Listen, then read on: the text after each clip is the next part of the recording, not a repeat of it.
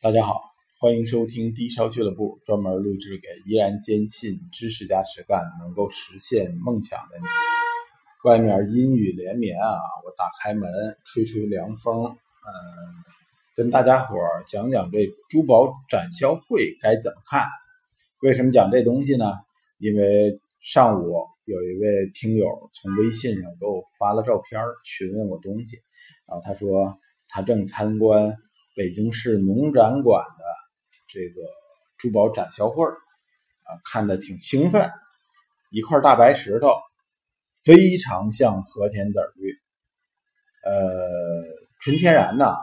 但是卖主说那东西是新疆金丝玉，一万七。我说您家里要是腌咸菜，缺个压缸的石头，您可以买上它。这东西如果是新疆籽玉的话，呃，就那品相，说实话，让我看我能看到几百万。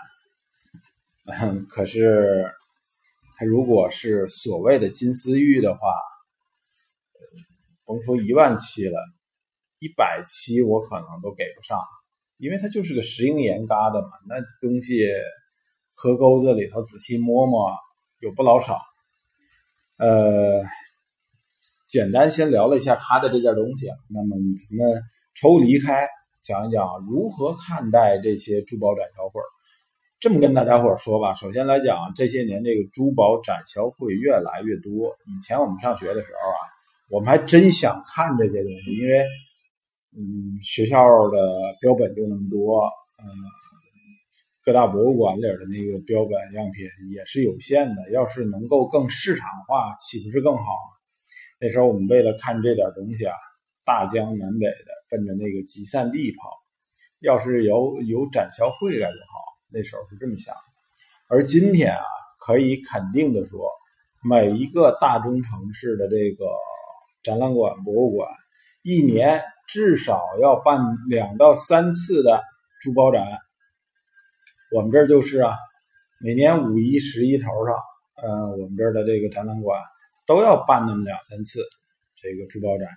呃，这珠宝展呢是一个单独的行业，是一个单独的领域。先撇开那些真正的国内少有的，呃，这个一般情况下我们认可的国内的这个珠宝展啊，也就是一两起、两三起这那年。而这个撇开这些珠宝展销展览以外，剩下的这个展销会多到什么程度？它是由一个会头牵头的，它是一个专门的行业。大家伙要知道，你们要想去看这东西，就得看出里面的门道、里面的局势来。这个有一会头，他牵着，比如说他在唐山这块一个展览馆，嗯，他跟人联系，然后呢？联系好了租金以后，他再分租给到了日子，他再分租给他手底下的这些参会人。这参会人啊，相互大多数都彼此认识。然后呢，这个嗯，这个主办方啊，你们在这块办着展览的时候，他就找下一站，从唐山这块奔秦皇岛。比如说啊，哎，我再联系那边的展馆。然后这些人办完这块的展览，三四天办完了，哎，过来呗，上我这边秦皇岛的展览来，你们再交租金，哎，都是按展位交租金的。当然啊，他每到一个地方，呃，也有可能他的这种这个会员会散失，另外他也要在当地去吸纳一小部分这个参展的参展商，呃，这个中间赚取。呃，博物馆这个展览馆与这个呃这种参展商之间的这差价是这么回事但是这跟咱们这消费者啊，貌似没有半毛钱关系啊，他们爱怎么组织怎么组织。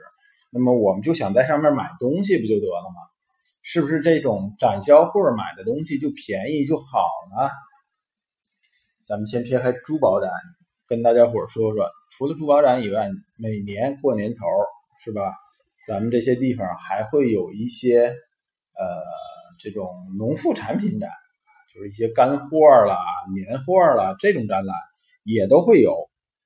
而这些展览上面的东西，大家伙应该有一些印象。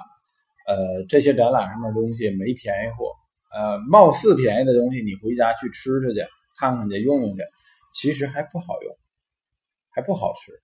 比如说啊，有那松子儿啊、葡萄干啊，还有这个呃大枣啊，买回去，呃，觉得这儿挺便宜啊，回家一吃，怎么这枣核这么大个儿？这松子儿怎么里头都是空壳的？呃，这种情况特别普遍。为什么是这样呢？这个就得回过头来跟咱们大家伙说说这个这种展览的这种商业运行模式啊。它首先来讲，租金并不便宜。你想啊，博物馆方面、展览馆方面收了一道水，然后中间这个组织方又插了一脚，赚了一道赚了一遍钱。他这房呃，他这个展位的这房租钱呢？比一般中小城市的那个店铺钱肯定要贵，同等城市、同等地段的店铺肯定没有他这个展位贵。然后呢，这个参展的这些人呢，他是全年参展，他就是跟着这会头一直走，一站倒一站的这么走，漂泊着走。那么他的旅途费用呢？他在这个城市住旅馆的钱呢？对吧？这也是一笔费用。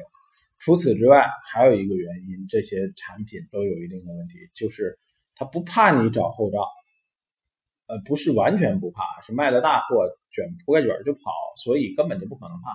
这就是我们之前可能也提过的这个游商的这种状态。咱去云南哪儿的旅游，云南、海南是吧？马来西亚、泰国去旅游，咱们是主动游到他那儿去，然后呃，十几二十万，听一桌子响。回来了，是吧？你上那块儿跟人家地头蛇去做斗争去，去打假去，你连家门口的假你都打不了，甭说上那块人家的地头去给人添乱去了。那么这是咱们出去旅游的这种流程，因为他不怕你找后账，你基本上呃亲呃田哥哥蜜姐姐，你在我泰国消费一起这个东西是吧？十几二十万买好了，你转身一走人。你说这东西是假的，这红宝石是烧过的，你再找我来，我不认账，你肯定摆不平我在这儿，没你的便宜可找。那么，另外一种游商就是咱们说的这种搞珠宝展览的这些人，他是他主动游，他游到你这儿办上三四天的展，如果没卖什么大件东西的话，他就蹲在这块天天卖，办够这三五天的这展览。如果今天开了一大张，啊，有一个这个人傻钱多的主上这儿掏了十几二十万，那我这展览费用各方面都收回来了，是吧？打了这么多钱的水漂了，OK，拜拜您吧。这参展的这位哥们儿转身跑了，剩下这三四天的这个租金我不要了，我赚出来了，你后半辈子你都找不着他。这是另外一种这个情况，所以啊，这个坐商和游商，坐商你你可以是吧？你认为他欺骗消费者呢？你找三幺五踢他的馆是吧？砸他的牌子，那么游商还真就不好监管。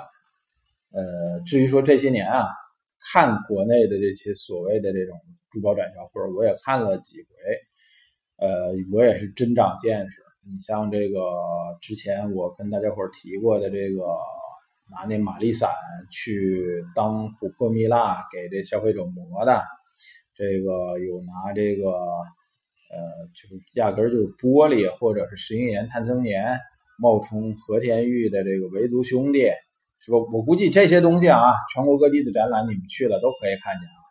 然后这个。还有这个拿假子玉，差一点我都打了眼的那假子玉，这都是我之前看到的。包括拿那个翡翠的砖头料假墨翠，是吧？这个完全的那种黑乌鸡，那种新种黑乌鸡啊，呃，或者是那种干青，或者是那种这个类翡翠的东西去冒充翡翠的，等等等等，各种染色的南红，啊。